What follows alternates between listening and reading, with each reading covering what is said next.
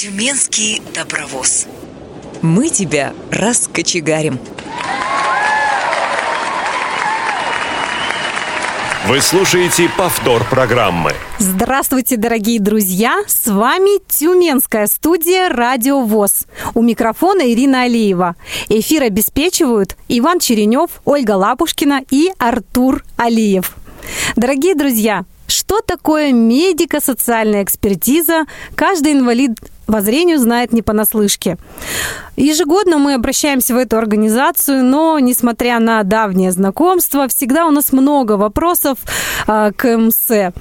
Поэтому сегодня мы пригласили в студию руководителя главного бюро медико-социальной экспертизы по Тюменской области Алькову Надежду Витальевну. Здравствуйте. Добрый день, уважаемые слушатели. Текущие и грядущие изменения э, сегодня нам поведает руководитель медико-социальной экспертизы. Дорогие друзья, по техническим причинам вы сегодня, к сожалению, не сможете дозвониться в прямой эфир, поэтому задавайте свои вопросы по смс-сообщению на номер 8 912 395 83 01. Также доступен по этому номеру Viber и WhatsApp. Первый вопрос, Надежда Витальевна, касается статистики. Она всегда интересна. Какая тенденция за последнее время? То есть что больше стали к вам люди обращаться, меньше и по каким вопросам? Эм, на медико-социальную экспертизу граждане направляются и первично, и для переосвидетельствования. Так вот, э, на самом деле за последние несколько лет количество обращений мы фиксируем, что немного стало уменьшаться. В первую очередь за счет повторных освидетельствований. Почему? Потому что э, сейчас э, по законодательству есть перечни, при которых инвалидность устанавливается назначается бессрочно после определенного времени наблюдения за пациентом. И поэтому уже нет нужды обращаться на медико-социальную экспертизу по много лет. Поэтому повторных количество стало уменьшаться. Первичных э, тоже освидетельствований стало чуть-чуть поменьше. Если говорить о именно патологии зрения, то на первом месте у взрослых это глаукома, но ее -то тоже стало чуть-чуть поменьше, как причины инвалидности за прошлый год, а, потому что сейчас э, здравоохранение мониторит э, пациентов, у которых может развиться данное заболевание, и стараются своевременно им помочь, включая оперативное лечение. У детей на первом месте атрофии, атрофии зрительного нерва, какие-то врожденные патологии, сетчатки, и это с учетом недоношенности в основном, но их тоже чуть-чуть стало поменьше. То есть это говорит о том, что стали, э, научились оказывать медицинскую помощь э, в этих случаях. То есть более грамотная, более квалифицированная медицинская помощь. Вы так, то есть вы себе это так видите? Новые технологии появляются угу. в офтальмологии в том числе. Да, угу. новые технологии. Угу. Часто путают э, перечень технических средств реабилитации для слепых и слепоглухих. Э, скажите, пожалуйста, в чем разница этих списков? Ведь это совершенно разные категории инвалидности, разные категории граждан с данными патологиями. Да, действительно.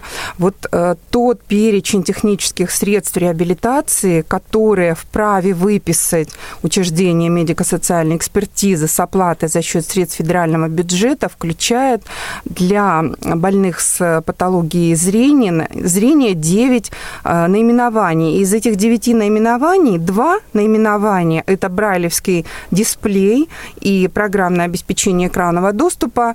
Э, мы имеем право выписать только тем, у кого есть кроме патологии зрения еще и патология слуха. То есть это а, полная или практическая слепоглухота, либо вот программное обеспечение мы имеем право выписать, если есть выраженное нарушение зрения и при этом любой степени нарушения функции слуха то есть самое даже незначительное. Все равно, если есть выраженное нарушение зрения, то э, все равно мы при этом выписываем программное обеспечение экранного доступа. Это вот из девяти вот этих две позиции. Есть часть позиций, которые выписываются и при нарушении функции зрения, и при нарушении функции слуха. Например, э, видеоувеличители да, или стационарные стационарный или ручной. А, но есть позиции, которые выписываются при нарушении функции зрения, но а, могут быть не выписаны, если при этом одновременно есть нарушение слуха. Например, тонометр или термометр с речевым выходом. То есть mm-hmm. человек, э, имеющий нарушение зрения, не услышит, что ему скажет этот прибор. Нарушение слуха, если есть. Да, если mm-hmm. при этом есть нарушение слуха. Вот. Поэтому вот эти медицинские показания, они логичные, и они построены именно вот таким образом. Угу. Еще хотела вернуться к предыдущему вопросу касаемо бессрочности. Сколько нужно проходить лет, чтобы дали бессрочную группу? Есть какой-то ограниченный срок? А, и это все, опять же, индивидуально. А, ну, вообще законодатель это предопределил а, для разных категорий заболеваний а, разными сроками. То есть есть э, категории заболеваний, при которых есть нарушение зрения, как симптом, как проявление каких-то других заболеваний, например, новообразование головного мозга доброкачественные, но не операбельные. И при этом идет сдавление зрительного нерва, зрительный нерв пострадал, это необратимое э, изменение, э, или это болезни нервной системы с прогрессирующим течением, или это гипертоническая болезнь с осложнением в виде поражения головного мозга, например, инсульта, да, то есть вот э, травматическое поражение головного мозга, то есть вот такие заболевания могут в своей структуре иметь нарушение зрения, и вот при таких э, заболеваниях сразу, эм, вернее, при повторной экспертизе инвалидность устанавливается бессрочно на второй год. А вот при первичной экспертизе инвалидность устанавливается бессрочно сразу, сразу при, при первичной экспертизе. При полной слепоте на оба глаза, если лечение неэффективно, то есть эм, попытки лечения на этапе угу. до направления на МСЭ проводились, все, что можно, офтальмологи предлагали пациенту, проводили, но результата добиться не удалось. Соответственно, при первичном э, проведении медико-социальной экспертизы инвалидность будет устанавливаться сразу бессрочно. Это касается и детей? Это касается взрослых, а у детей инвалидность в таких же случаях будет устанавливаться до исполнения им 18 лет. То есть каждый год в любом случае ребенку ходить, даже если у него полная слепота? Нет, почему? Нет? То есть вот он первично пришел с полной слепотой, ему сразу инвалидность устанавливают до исполнения 18 лет. Как инвалид Если... детства, да? Mm-hmm. Ребенок-инвалид категория mm-hmm. называется, категория ребенок-инвалид. И уже когда ему исполнится 18 лет, только тогда ему нужно снова будет обратиться на МСЭ, чтобы ему уже установили конкретную группу инвалидности, и вот тогда он будет называться инвалид детства. То есть инвалид с детства это всегда взрослые, всегда те, кому старше 18 лет, а до 18 лет это категория ребенок-инвалид. Угу, угу. Вот сейчас немножко попонятнее стало. Угу. Эм, недавно правительство, правительство упростило порядок получения инвалидности. В чем стало упрощение? В чем нам стало проще, лучше, интересней? Э, да, действительно, буквально вот с середины мая вступили изменения в правила признания лица инвалидом, согласно которым убрали из перечня документов, обязательных для прохождения МСЭ, с целью именно установления инвалидности, вот только с этой целью. А, такой документ, который называется «Заявление самого гражданина». То есть раньше нужно было как? А, поликлиника а, готовила направление на МСЭ, но гражданину нужно было еще написать заявление и каким-то образом его, э, вот все эти документы доставить в учреждение МСЭ. И только тогда могла быть начата экспертиза. Сейчас э, ситуация иная. Э, лечебные учреждения готовят направление на МСЭ.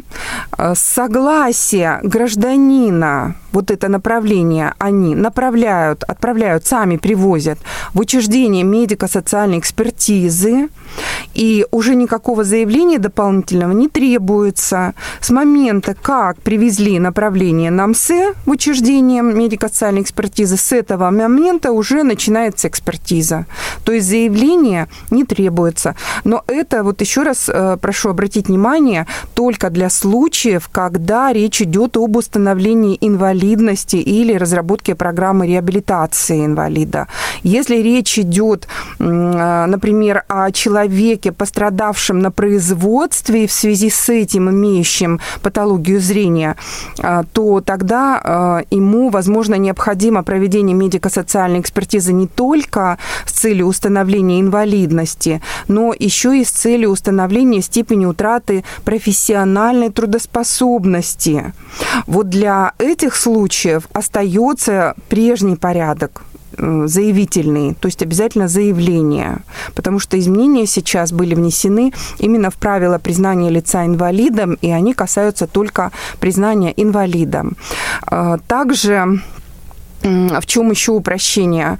В том, что не нужно самому инвалиду идти и вот нести эти документы все направительные в учреждение МС, то есть вот работать курьером. Вот это все. Сейчас налажен этот документооборот уже между поликлиниками и учреждениями медико-социальной экспертизы по всей стране. В частности, у нас в Тюменской области этот документооборот уже был и раньше налажен, в течение года уже э, поликлиники привозят сами направительные официальные документы. А сейчас это в постановлении правительства очень четко закреплено.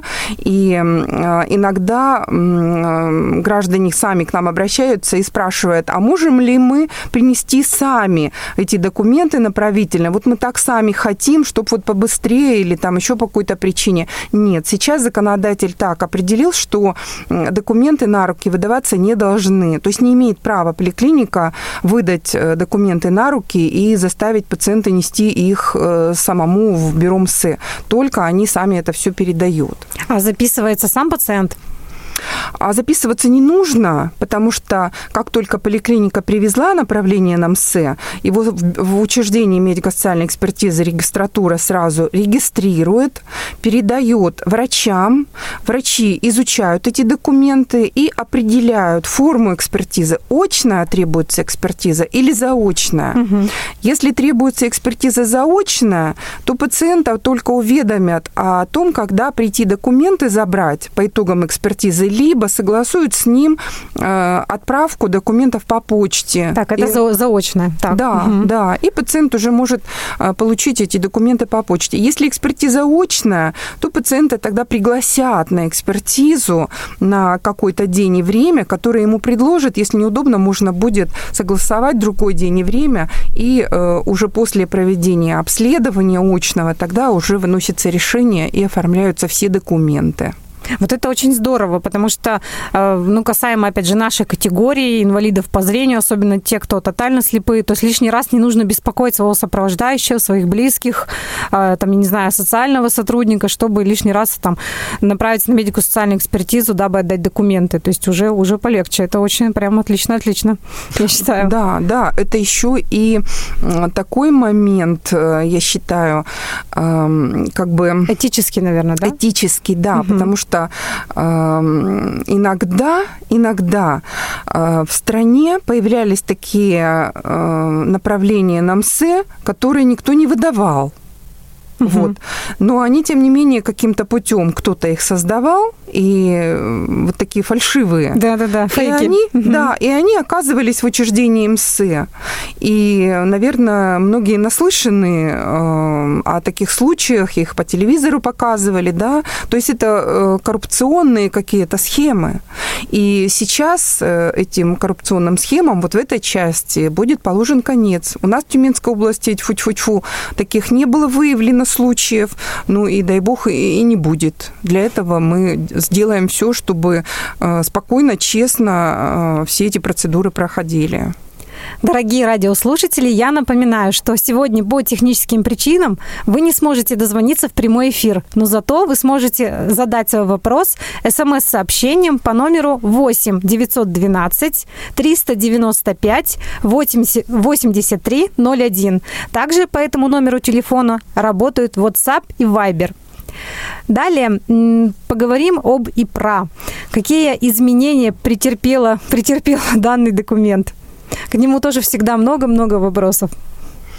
Да, изменения последние были внесены в индивидуальную программу реабилитации, адаптации, так вот она полностью называется, вот это ИПРА, а, с 1 января 2019 года.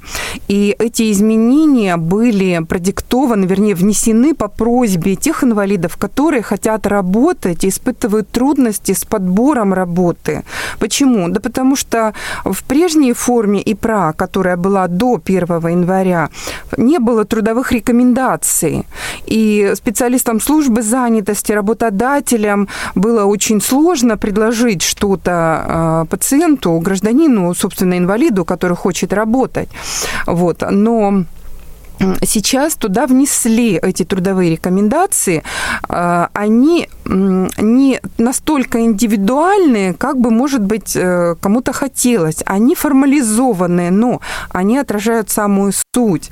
То есть те противопоказанные факторы, которые не должны присутствовать в труде инвалида, имеющего те или иные нарушения функций. И там конкретно прям вот написано нарушение функции зрения, противопоказаны виды трудовой и профессиональной деятельности, которые при утрате или отсутствии зрительного, э, зрительного контроля могут привести к угрозе жизни и, или потере здоровья инвалида и или других людей. Угу. Правильно? Ну, то есть формулировка достаточно, с одной стороны, общая, с другой стороны, конкретная, на мой взгляд. То есть, да. Ну, угу. да. То есть сейчас уже профессии не прописывают. Вот я помню, у меня в справке МСЭ было четко написано, может учиться на журналиста или психолога, точка.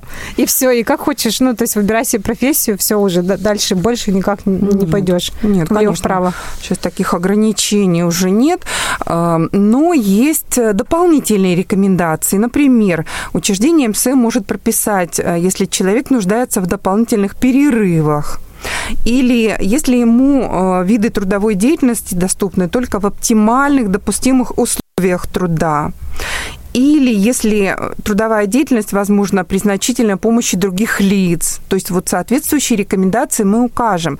А вот все, что помимо вот этих трудовых рекомендаций законодатель считает, что э, будет рассматриваться как доступный труд для инвалида, и специалисты службы занятости должны исходить именно из этого и предлагать все вакансии, которые доступны э, по э, вот этим рекомендациям ЕПРА, по состоянию здоровья, по профессиональному опыту, по профессиональному образованию инвалиду и всеми силами стараться его трудоустроить именно вот на подходящие вакансии, уже без лишних ограничений. Здесь у меня дополнительный вопрос. Сейчас такая мысль возникла. Какие чаще всего вопросы задают инвалиды по зрению именно сотрудникам медико-социальной экспертизы? Что им всегда не, ну, чаще всего непонятно и по каким причинам? То есть, э, ну, как сказать, ну, какие проблемы, грубо говоря, с нашей категорией возникают у сотрудников МСЭ? Ну, чаще всего э, непонимание, почему установлена та или иная группа инвалидности. Угу. Да, то есть вот э, непонятно, почему мне установили, например, э, вторую группу, я считаю, что у меня должна быть первая. Ну, здесь эм, ответ очень понятный и логичный, потому что на сегодняшний день есть такой приказ Минтруда, который регламентирует оценку нарушения здоровья. В процентах мы рассказывали на прошлом про э, этот приказ очень подробно. То есть это приказ, своеобразная таблица большая, в которой перечислены заболевания, э, их проявление э, с учетом различной тяжести этих заболеваний и процент нарушения здоровья, который соответствует каждому проявлению. И в отношении зрения там указано все очень просто. Если от 5 сотых до 1 десятой, это нарушения выраженные, 70-80%. Если значительно выраженное, то от 0 до 4 сотых. Соответственно, это резко выражено, это 90%, это первая группа. И, эм, 90% поражения, да? Да, ага, да, нарушение здоровья, да, это первая группа. А от 5 сотых до 1 десятой это 70-80%, это вторая группа. То есть вот здесь какого-то субъективизма уже нет. И Тут же еще поля зрения, наверное, играют свою роль. Да, То есть я можно пока... видеть и 100%, да. но ничего по бокам не замечать, и это это вот такое ощущение, что человек вообще слепой. Вот иногда возникает ощущение, я видела таких людей. То есть там буквально а, бывает острота зрения, ну, грубо говоря, при дистрофии сетчатки, ну, 40, там, 50 процентов он видит угу. вот свою щелочку, а по бокам ну, ничего запинается, все, все, что можно. есть, да, да, совершенно точно, Ирина, потому что а, по полям зрения также в приказе отдельно все прописано, что если поля зрения от 20 э, до 40, если это бинокулярное зрение от 20 до 40 градусов, то это 40%, это третья группа. Если от 10 до 20%, это 70-80%, это вторая группа. Если от 0 до 10, вот такое трубочное зрение, оно в медицине называется, то 90% первая группа. Это угу. вот при бинокулярном. При эм, одноглазии, если второй глаз э, отсутствует, Поражен. да, угу. либо не видит, то там немножко другие вот эти вот проценты. Но я просто хочу сказать, что э, в этом э, приказе это все однозначно прописано. И поэтому эксперты лишены какого-то вот уже Творчества. права да, да, делать экспертные оценки помимо тех, которые предписаны вот данным приказом. И поэтому разъяснить пациенту, естественно, мы можем только содержание данного приказа. Но вот это самый основной вопрос. Приказ этот есть в свободном доступе в интернете, конечно, можно им пользоваться, можно посмотреть, и уже тогда будет более понятно, что это правовые нормы, от которых нельзя отступать. Угу. Дорогие друзья, мы прерываемся на короткую музыкальную паузу, снова обращаемся к 90-м, слушаем.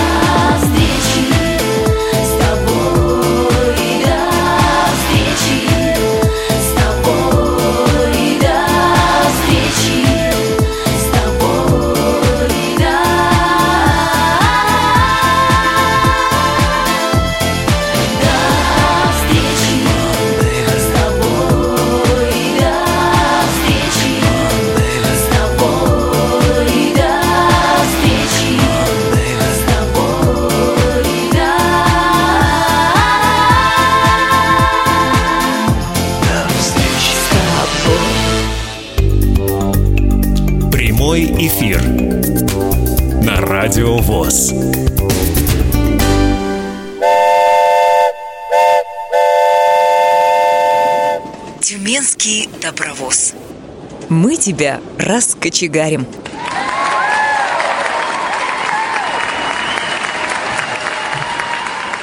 Вы слушаете повтор программы. Здравствуйте, дорогие друзья! С вами снова Тюменская студия «Радио ВОЗ». Мы прерывались на короткую музыкальную паузу. У нас сегодня в гостях руководитель главного бюро медико-социальной экспертизы по Тюменской области Алькова Надежда Витальевна. До, рек... до рекламной паузы, до музыкальной паузы мы поговорили о некоторых изменениях, касающихся обращения э, граждан медико-социальную экспертизу. Также немножко говорили вещи, как говорили моменты, как можно заочно, э, так сказать, обратиться опять же, на МСЭ, ну и некоторые другие вопросы. Э, следующий пункт какой будет? Вот знаешь, что 29 марта вышел приказ Российской Федерации о перечне медицинских услуг, которые назначает медико-социальная экспертиза. Поясните, что там такое у нас новое опять пришло? Да, действительно, это приказ Минтруда, который совместный с Минздравом, то есть он и для поликлиник тоже этот приказ действителен, который прописывает перечень обследований, эм, необходимых э, для оформления направления на медико-социальную экспертизу.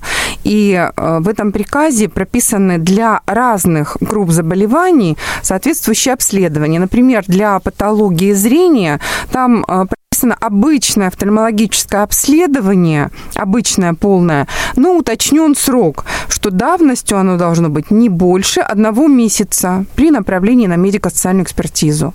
Если это сахарный диабет, и поражение глаз именно при сахарном диабете, то там уже, конечно, будет перечень обследований гораздо шире, да, mm-hmm. которые, обследование, которое назначит доктор-эндокринолог, соответствующее именно основному заболеванию сахарный диабет. Тоже есть в этом приказе данное заболевание. Если это травма головы и последствия травм головы, поражение зрения, а, тоже есть в данном приказе перечень обследований. То есть э, любой может ознакомиться тоже с данным приказом и э, посмотреть, чтобы лишнего не назначалось и месяцами не ходил э, наш пациент по поликлинике, собирая новые-новые справки, которые потом потеряют свой срок, и надо будет их снова повторять. Такие вот вопросы раньше звучали. Сейчас с вступлением в силу данного приказа поликлиники уже лишены права проводить обследование то, которое в данном приказе отсутствует. Только то, что вот самое необходимое. Угу. Уважаемые радиослушатели, я акцентирую ваше внимание на то, что в прямой эфир вы дозвониться, к сожалению, сегодня не сможете по техническим причинам, но, пожалуйста, отправляйте свои смс-сообщения на номер 8 912 395 83 01. Также по этому номеру телефона работает Viber и WhatsApp. Эм, Надежда Витальевна, мне вот какой-нибудь вопрос заинтересовал тоже, опять же, дополнительный. Вы вот на медико-социальной экспертизе работаете, ну, очень давно. Ну да, вот уже 20 лет, да, мы с вами до эфира да, поговорили. больше 20 лет уже. Столько изменений произошло, э, ну, просто вот у меня в голове даже не укладывается, хотя я э, инвалид детства, то есть я всю вот эту кухню, как мне кажется, я, ну, как бы ну, много что понимаю, знаю. И о чем мы с вами говорили до эфира, я думаю, стоит тоже это радиослушателям озвучить, э, что действительно очень много изменений, Минтруд и правительство, да, то есть у нас ну, как бы много а, законов выходит, чтобы радиослушатели наши понимали, для чего, понимали, для чего это делается. Вот вы объясните, что это не просто ради забавы, а для чего? Какая цель? Да, действительно. Раньше у нас очень э, многие вещи просто не были регламентированы. Ну, просто не было каких-то нормативных актов, законов, постановлений, приказов. И просто делалось как-то вот как сложилось, как была установка. Э, даже слово такое было, да, вот у нас установка такая, вот делаем так. Или сами какие-то придумывали инструкции, согласовывали их на местном уровне. Такая творческая вот, работа была. Да, да, своеобразная работа, конечно. И вот по ним так и, и работали. Но, конечно, это долго продолжаться не могло, потому что в одном регионе одна установка, а человек в, другом, в другой регион приехал, а там другая установка. И, соответственно, это не, не, не должно быть так.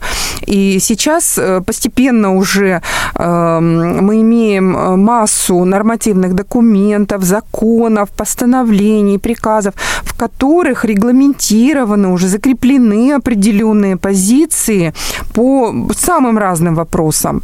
Но жизнь идет, жизнь меняется, и сейчас в эти нормативные документы приходится вносить изменения, как раз с учетом вот э, того, что требования меняются.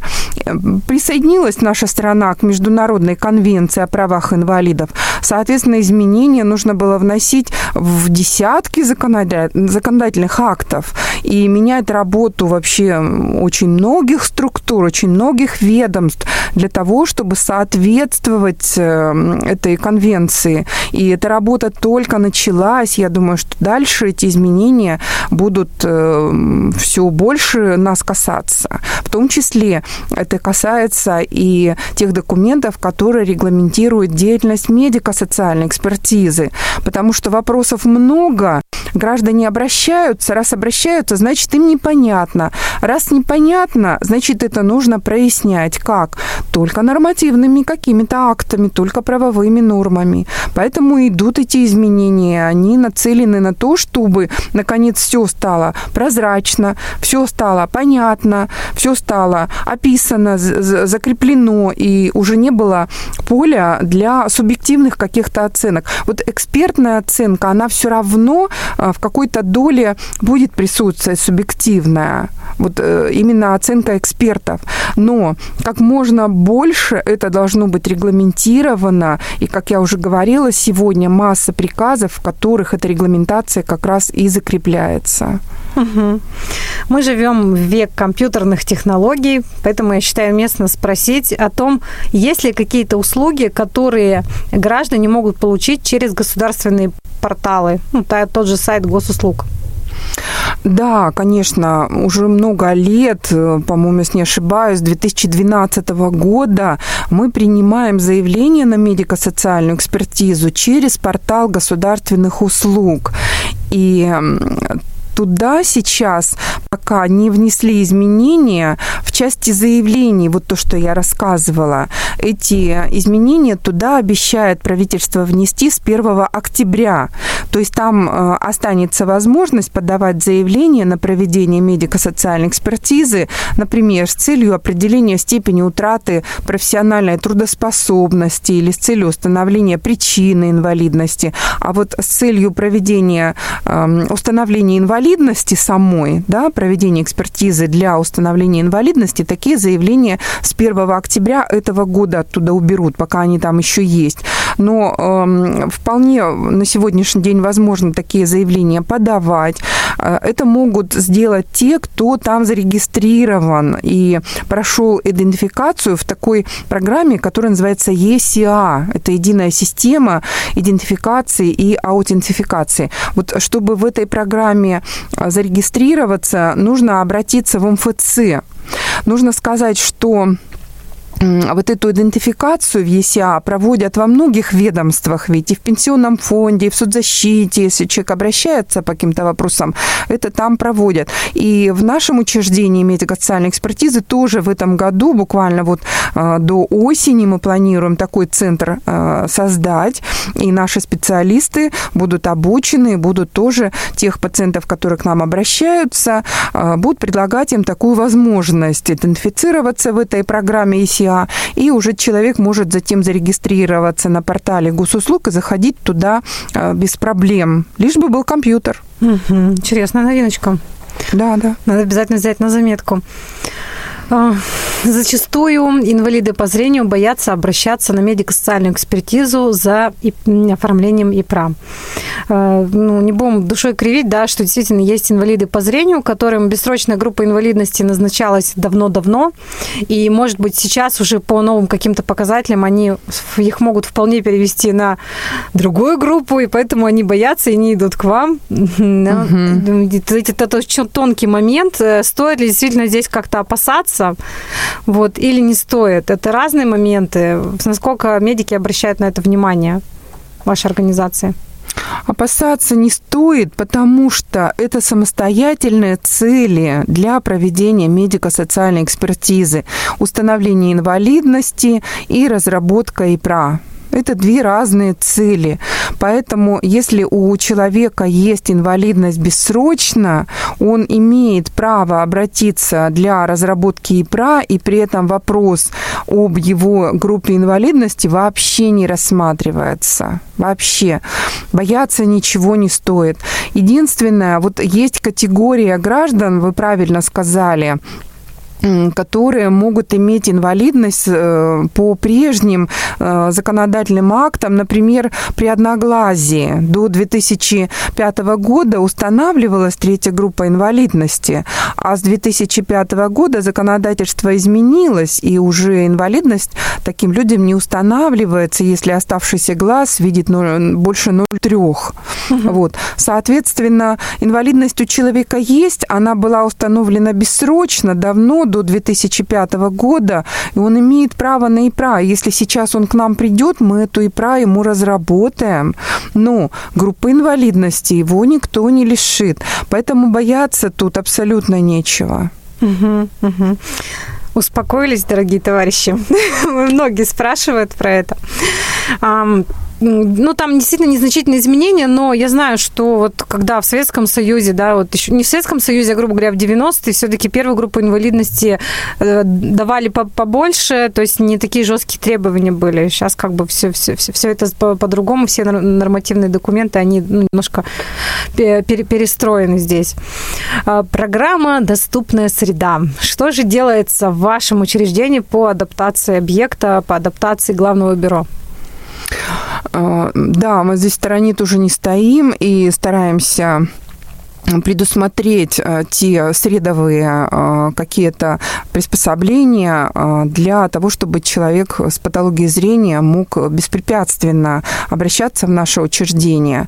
Что мы сделали? У нас есть вот если дверь стеклянная, да, или белая, то, соответственно, у нас наклеены туда в обязательном порядке желтые круги сенсорные, чтобы эта дверь выделялась на фоне стены, чтобы человек ее видел на ручке, вот ручки, э, белая дверь, белая ручка. Соответственно, она сливается. И на эти ручки мы наклеили тоже желтые специальные наклейки, чтобы можно было эту ручку легко увидеть. Затем э, есть, соответственно, везде мнемосхемы. Это для всех наших э, подразделений по всей территории Тюменской области. Есть э, указатели, есть э, памятки, которые выполнены шрифтом Брайля, есть на стенде специальная информация, которая выполнена крупным шрифтом. И все, что требуется, мы стараемся все документы письменные выполнять крупным шрифтом для данной категории пациентов. Но э, у нас, к сожалению, вот в Тюмени на Шишкова 6 есть проблема с кольцом входным. И мы его уже второй год э, планируем отремонтировать. И вот э, на улице при входе у нас пока нет тактильных вот этих указателей наземных, которые бы позволили полностью считать входную группу обеспеченной в соответствии с требованиями всеми знаками доступности, но э, всеми, всеми требованиями доступной среды. Но мы этот ремонт, э, он требует довольно такой внушительную да. Да, сумму денег. Это, соответственно, из федерального бюджета, и поэтому мы эти средства ждем. Второй год уже нам Минтруд обещает в этом году выделить, и я надеюсь, что мы крыльцо наше тоже приведем в порядок. Вот. Планируем мы и в дальнейшем эту работу проводить. Э, у нас пока как-то вот затормозился вопрос тактильными наземными указателями э, на Шишкова 6 в нашем основном здании в областном центре, где у нас находятся а, все подразделения а, медико-социальной экспертизы городские. Это там 10 бюро у нас, 3 экспертных состава, там находятся отделы все. И а, почему затормозились?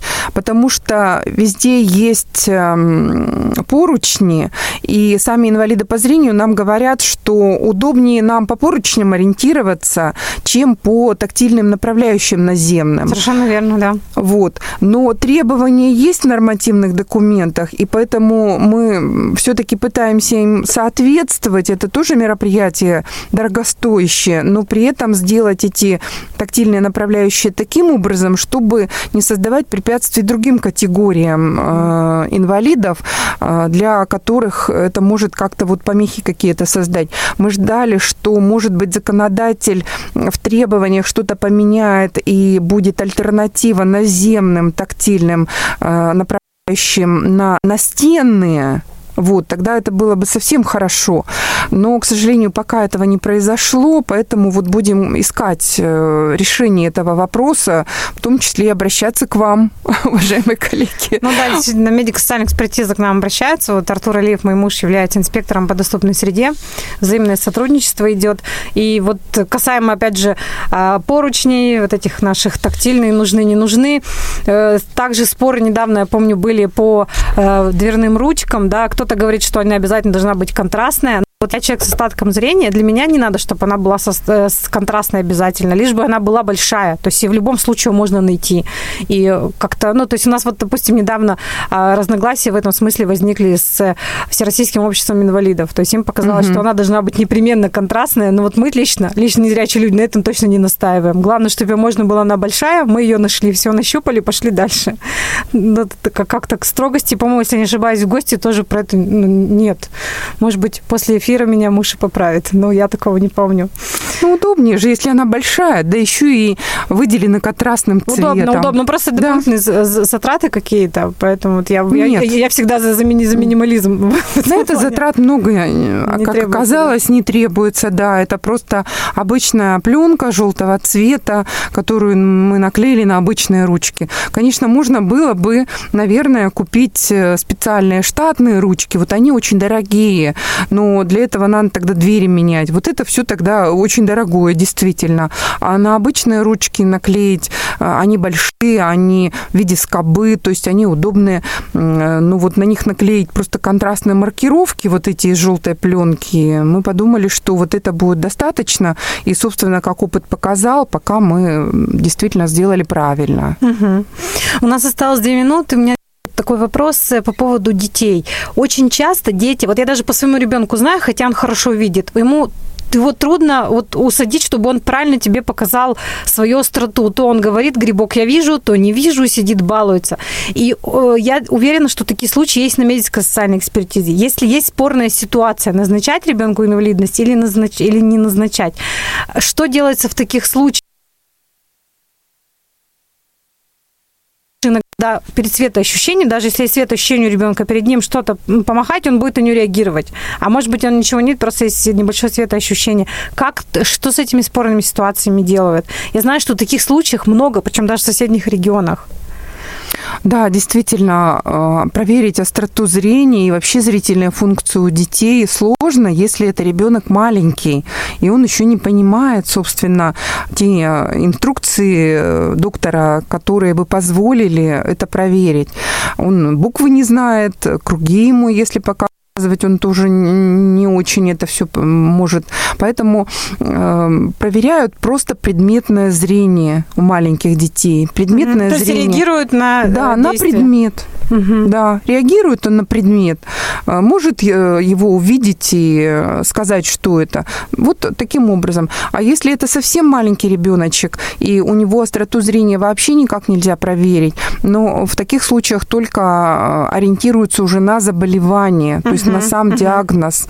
Если это злокачественный... Ну да, есть же полная атрофия зрительного нерва, да, есть частичная. Да. при полной, понятное дело, что да. вот как бы нет. Да, да. Тут уже диагноз сам за себя говорит, тут уже чего остроту остроту зрения проверять, когда уже все понятно. Угу. Вот. А вот в тех случаях, когда а, что-то непонятно, тогда предлагают наблюдать. Угу, угу. Надежда Витальевна, спасибо вам большое, что уделили нам время. Мы знаем, что занятый человек, занятой, занятый. Забыла ударение, куда должно правильно стоять. Вот, дорогие радиослушатели, спасибо, что были с нами. А, возвращайтесь нам в наши новые эфиры. А, Надежда Витальевна, у вас тоже пару секунд, чтобы что-то радиослушателям пожелать. Всем пожелать только здоровья, адаптации, оптимизма, уверенности в завтрашнем дне. Спасибо.